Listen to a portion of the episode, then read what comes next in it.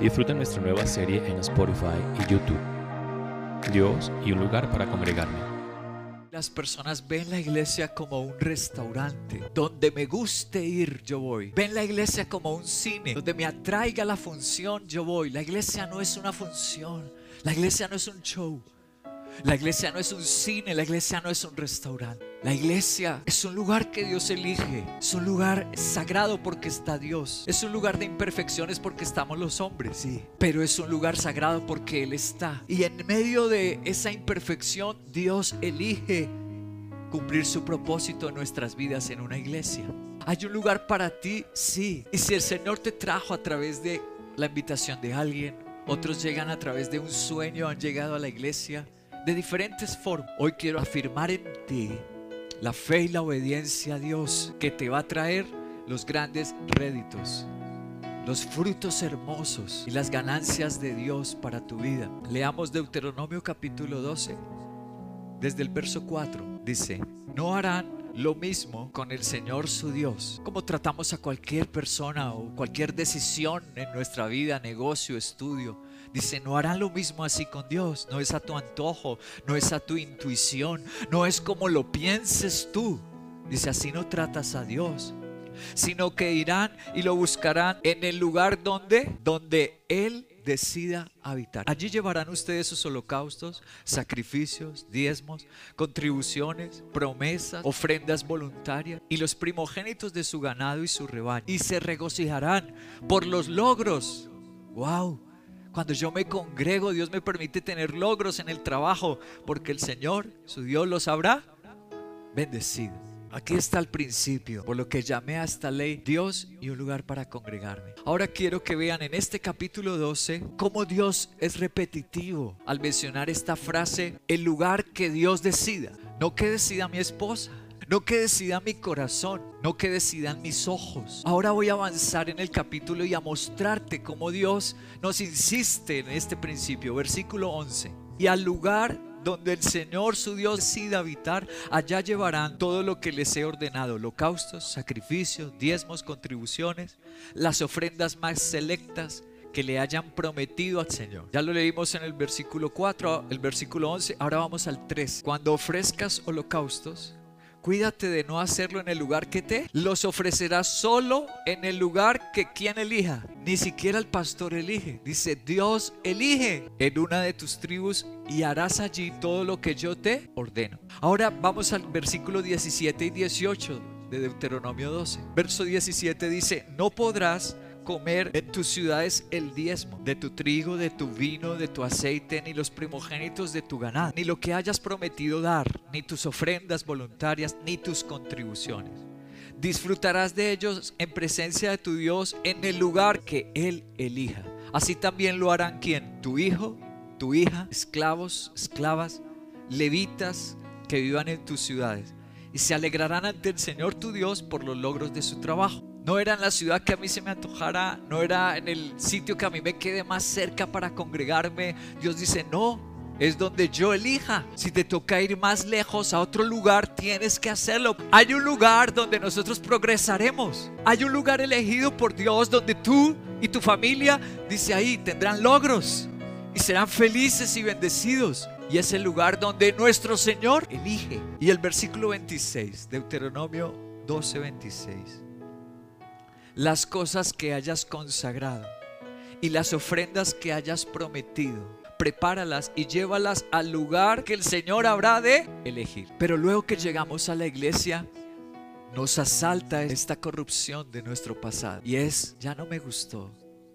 Me queda como lejos. Ya como que ver acá no es de mi nivel. No sé, todas esas cosas feas de nuestro corazón que no pasan solo con la iglesia, pasan en el matrimonio, Dice, no, ya, ya no es tan galán. Entonces nos hace preguntarnos esta ley. Primero, ¿tenemos tal grado de rebeldía que ni siquiera a Dios deseamos obedecer? ¿Será que esta ley demuestra que somos tan rebeldes que no obedecemos ni a Dios? Por eso fue necesario escribirla. Otra pregunta. ¿Así de profunda y grave es la lesión de nuestra alma? Estamos tan mal en nuestra alma que Dios tuvo que decirnos tantas veces, yo elijo, yo elijo. Tercera pregunta, somos tan ciegos y tan necios que abandonaríamos el lugar de nuestra bendición. Es que así somos de ciegos, así somos de necios. El lugar donde Dios empieza a restaurarnos, empieza a levantar, nos toca el corazón Dios. Empieza a actuar milagros. Luego somos tan necios que dejamos ese lugar. Y por eso Dios tuvo que decir, yo elijo. No es donde tú quieras. No es como tú desees, yo elijo.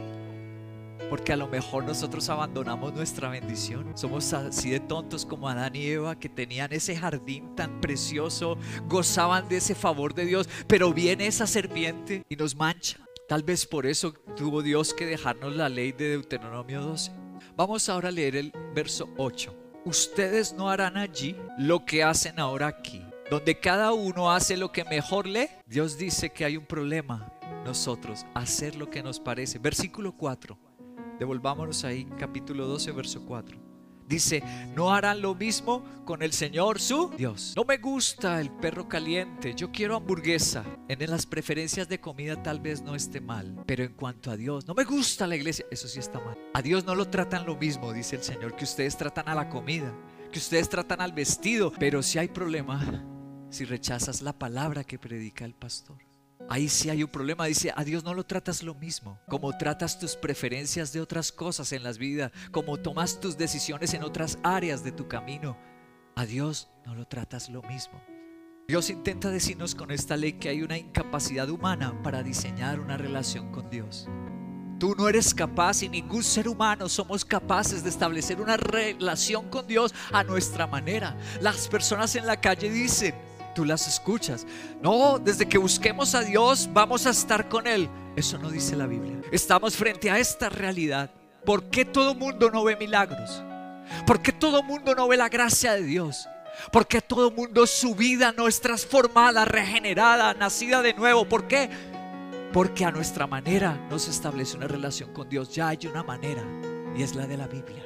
Y es la que nuestro Señor Jesucristo nos enseñó. Hay muchos caminos que pueden llevar a Roma o a las ciudades o a los planes tuyos, pero a Dios no hay sino un camino, una verdad y una vida.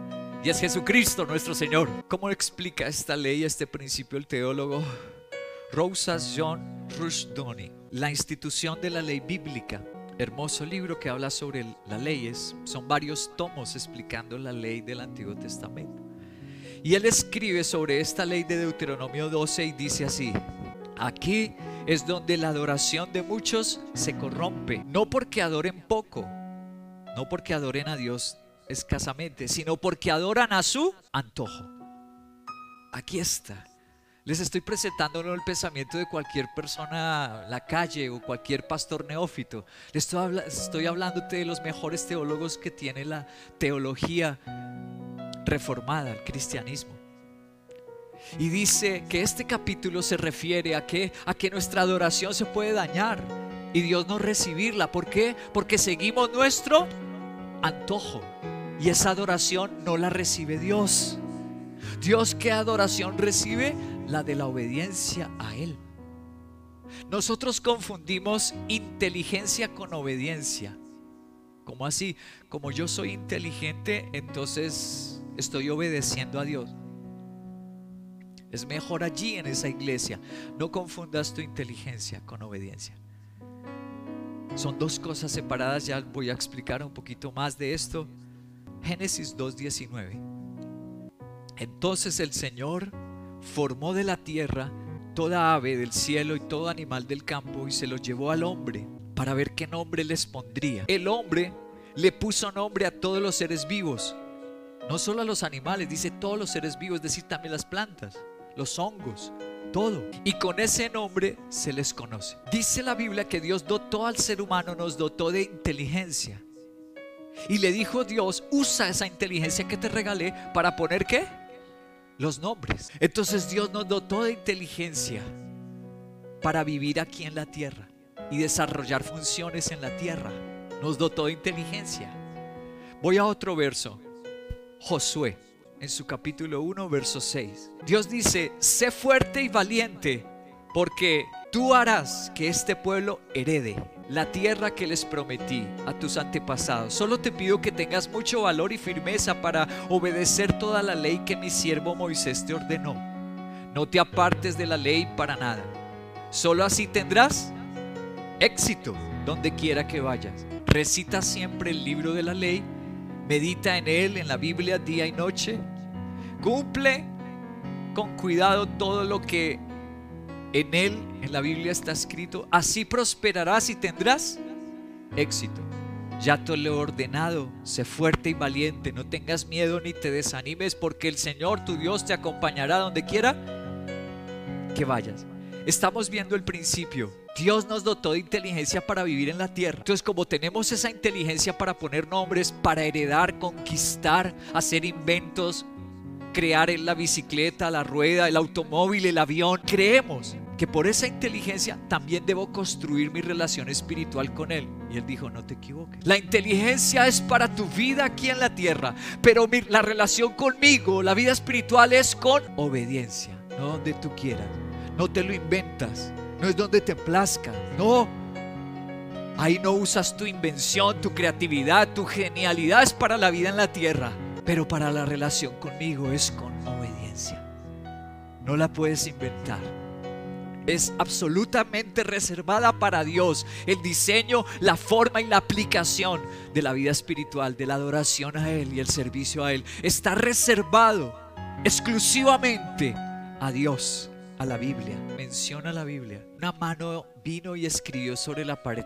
Cuando el rey Belsasar, ¿qué estaba haciendo con los objetos de Dios? Los que habían quitado a los judíos, a los israelitas, qué estaban haciendo con los, las copas de oro y todo lo que era de Dios, ¿qué, estaba haciendo con, él, con eso? Esta lo profanó. Y en ese momento vino una sentencia de Dios que había sido enjuiciado él. Y esa noche los medo persas, y no lo dice solo la Biblia, si tú estudias historia, también la historia lo registra, que el, imperio medo-persa invadió al imperio babilónico, lo que hoy conocemos como Irak. Fue invadida Irak o el imperio babilónico. Y esa noche murió ese rey que había profanado las cosas de Dios. Voy a volver a Deuteronomio al verso. Dice, no adorarás de esa manera al Señor tu Dios porque le resulta abominable todo lo que ellos hacen para honrar a sus dioses. Hasta quemaban a quienes, a sus hijos e hijas, como los indígenas aquí en América Latina, llegaron a, a sacrificar niños en el fuego como sacrificios a sus dioses. Dios dice, así no lo hacen, como lo hacen ellos. ¿Cuál era la costumbre de aquel entonces? Les voy a explicar. La costumbre de aquella época era que conquistaban una nación, entraban a algún lugar y adoraban a su Dios, pero en el mismo templo. Acabamos de ver lo que relata el profeta Daniel, vino el juicio de Dios. Hay personas que llegan a la iglesia y solo cambian de lugar. Ya no voy a esta religión tradicional, ahora voy a ver acá, pero sigue siendo la misma persona, rebelde, desobediente, chismosa. Si no me gusta algo en la iglesia, yo voy a protestar. Cambió solo de religión, pero no está permitiendo lo que dice la Biblia. Que el grano de trigo tiene, dijo Jesús, que ¿qué tenía que pasarle al grano de trigo? Morir para que nazca una nueva planta y pueda llevar mucho fruto. No es únicamente que cambies de espacio físico y antes iba a tal religión, ahora voy a, a, ver acá, pero hay gente que su vida no la rinde no le dice a Dios, Señor, cambia todo en mí. Y es lo que Él está enseñándonos. Es lo que persigue esta ley de Deuteronomio 12. Cuando tú dejas a Dios decidir y lo sigues a Él, dejas que Él te lleve, dejas que Él te afirme en la iglesia que Él te trajo, dejas que Él te trate, te moldee, entonces tú vas a convertirte en un nuevo ser. ¿Cuándo llegarás a ser una persona de fe, humilde ante Él? Cuando Dios dejó esta ley de Deuteronomio 12 de un lugar para adorarle, Dios estaba tratando con el origen del mal. ¿Y cuál es el origen del mal? Adán y Eva ya tenían unas reglas y el hombre traspasó. Dios ahora viene y dice que esta ley fue dejada para tratar con esa raíz. Fue inoculado en nosotros el veneno de la rebeldía. Y ahora Dios dice, cuando tú te permaneces fiel en la iglesia que Dios eligió, la rebeldía se va a acabar. El hacer lo que te place a ti. Tú no sabes el daño que le haces al hogar, al matrimonio. Cuando la esposa le consiente al esposo o a la inversa, le salta ese, esa bacteria de la rebeldía y dice, me voy de la iglesia. Y tú se lo patrocinas. Fue la iglesia donde Dios nos trajo. Fue la iglesia donde Dios nos ha restaurado. Es la iglesia donde nos ha, nos ha ungido el Señor. Pero le aceptas eso de vámonos. La siguiente salida del cónyuge será del hogar. Porque le entró la rebeldía. Primero con la iglesia. Pero eso no se va a detener ahí. Eso va a avanzar. El Señor quiso tratar con con el origen de nuestra maldad. Y es hacer lo que nosotros queramos. Voy a Deuteronomio, pero en el capítulo 29. ¿Qué dice el verso 19? Dice, si alguno de ustedes al oír las palabras de este juramento de la Biblia se cree bueno y piensa, todo me saldrá bien, aunque persista yo en hacer lo que me... No, yo voy con Diosito, así me vaya de la iglesia, yo no lo voy a dejar a Diosito, provocará la ruina de todo. El Señor no lo perdonará. Uy, qué dura esa palabra. El Señor no lo perdonará. Y la ira y el celo de Dios arderá contra ese hombre. Y todas las maldiciones escritas en este libro caerán sobre él. Y el Señor hará que desaparezca hasta el último. Advierte y dice que va a desaparecer hasta la familia. Y todo lo que Dios estaba restaurando en su vida, en su hogar, se desvanece. ¿Y dónde se originó? Hacer lo que me plazca. Seguir mi propio deseo. Yo no sé si tú sepas esto, pero la manera en que el anticristo, yo sé que has oído, el, mundo ha dicho cosas fantasiosas y, desfiguradas acerca del anticristo, pero la realidad es que la Biblia habla del anticristo. La Biblia sí dice que se levantará un gobernante mundial y que engañará al mundo con sus promesas de paz. Ahora te voy a decir cómo es que ese hombre va a ganar, como lo dice la Biblia, que va a ganar el corazón de la gente. Porque hoy la religión de la gente es el yo. Yo hago lo que quiero, yo hago lo que me gusta, yo aquí y tú allá. Yo no me meto contigo, tú no te metas conmigo. Hoy la religión es el yo, el hacer lo que me place. Te lo voy a mostrar en la Biblia como el anticristo, como lo describe Daniel al anticristo. Capítulo 11 del profeta Daniel en el versículo 3. Surgirá entonces un rey muy aguerrido, está hablando del anticristo el cual gobernará con lujo de fuerza, según lo que han leído en el profeta Daniel capítulo 11. Cuando alguien sigue su parecer, su sentir, su gusto, está siguiendo a Cristo o al anticristo. Está siguiendo al enemigo, a Satanás. Si alguien esta mañana está siendo atacado, Dios puso esta parecer. Lo que tú estás sintiendo lo rindas a los pies del Señor. Y en la vida espiritual, en tu adoración y tus decisiones, no hagas lo que te plazca sino que dejes a Dios tomar el control.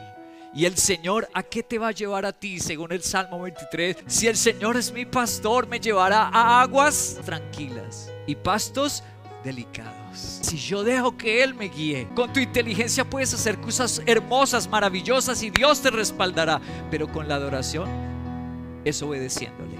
A ver si ustedes recuerdan estas palabras solemnes de nuestro Salvador Jesucristo. Si alguno quiere venir en pos de mí, niéguese a sí mismo niéguese a sí mismo, tome su cruz y sígame.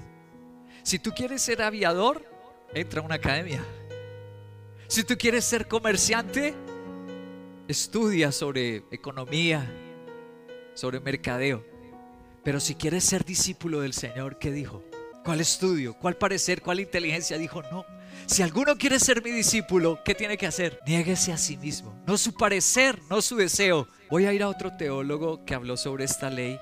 Wade Gruden, él es teólogo de Harvard y luego viajó a Londres y hizo su doctorado en teología y filosofía en la Universidad de Cambridge. Wow. Mira lo que él dijo en su libro sobre la ley, esta ley de Deuteronomio 12. Dice, tenían que adorar a Dios en un lugar predeterminado por quién? Por adores de Dios, no solo. La adoración a Dios no es una actividad de haz lo que te plazca o de llanero solitario. ¿Qué tal esa frase? Me gustó. Por eso la traje. El que vive su cristianismo y su relación con Dios como un llanero solitario no está siguiendo la palabra del Señor. Era en un lugar determinado con los adoradores. No solo, eso es lo que, lo que significa la palabra eclesía del griego al español. Reunión, eclesía, reunión de personas tenía que ser en el lugar donde Dios me guíe. y con los demás adoradores y hermanos en la fe. Solo no. Al hacerlo solo estoy siguiendo las, los pasos del enemigo. Hechos de los Apóstoles 16, 6, verso 6. Dice así, dice, atravesaron la región de Frigia y Galacia, ya que ellos querían. No, dice, ya que el Espíritu Santo les había impedido que predicaran la palabra de Dios en la provincia de Asia. Esto parece contradictorio a Timoteo. Dios toma a Timoteo, a Pablo, y le escribe a Timoteo y dice, predica en todo tiempo la palabra de Dios. Sea oportuno o no lo sea, prediquen. Ahora vemos al Espíritu Santo diciendo, no lo hagan en Asia, no es el tiempo de Asia. Ahorita en Asia no. Es lo que estamos leyendo. Versículo 8. Entonces, pasando de largo por Misia, bajaron a Troas. Y durante la noche, Pablo tuvo un sueño, una visión, en la que un hombre de Macedonia, puesto de pie, le rogaba, pasa a Macedonia y ayúdanos. Verso 10. Después de que Pablo tuvo la visión, enseguida nos preparamos para partir hacia Macedonia, convencidos de que Dios nos había llamado a anunciar el Evangelio a los macedonios. Vemos el mismo principio en la vida del Nuevo Testamento. Es absolutamente por la gracia, es por la dirección suya. Tú no llegaste aquí porque tú quisiste. Tú no llegaste aquí por tu voluntad, ni yo llegué aquí a ser pastor y a empezar esta preciosa congregación. No es por nuestra voluntad.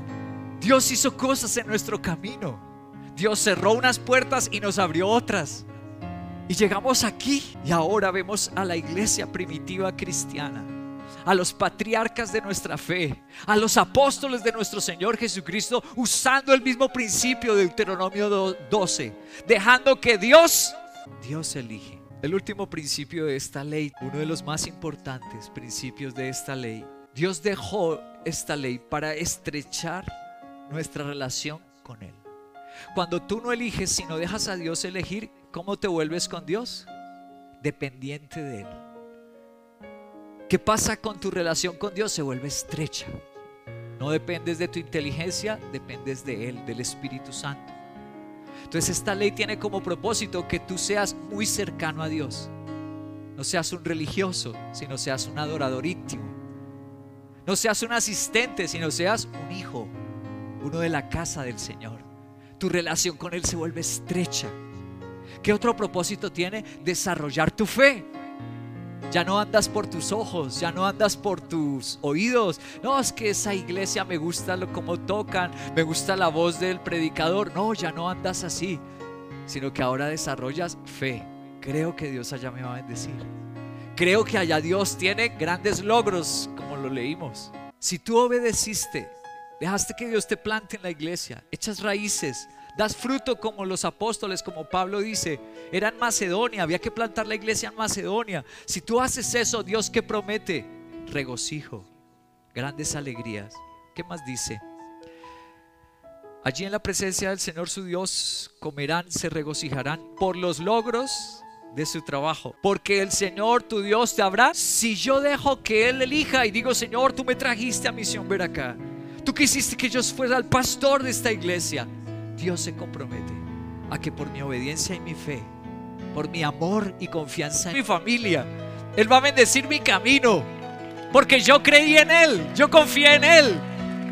Por eso estoy aquí por más de 20 años. El versículo 12. Y se regocijarán otra vez alegrías con sus hijas, esclavos, esclavas, con los levitas que vivan en las ciudades de ustedes. Pues Dios insiste en este capítulo finalmente a decirnos que si nosotros hacemos lo que Él dice y tenemos fe de plantarnos en la iglesia que Él nos trajo y echamos estas raíces y damos estos frutos para Él, Él se comprometió que tendrás una vida de felicidad. Disfruta nuestra nueva serie en Spotify y YouTube. Dios y un lugar para congregarme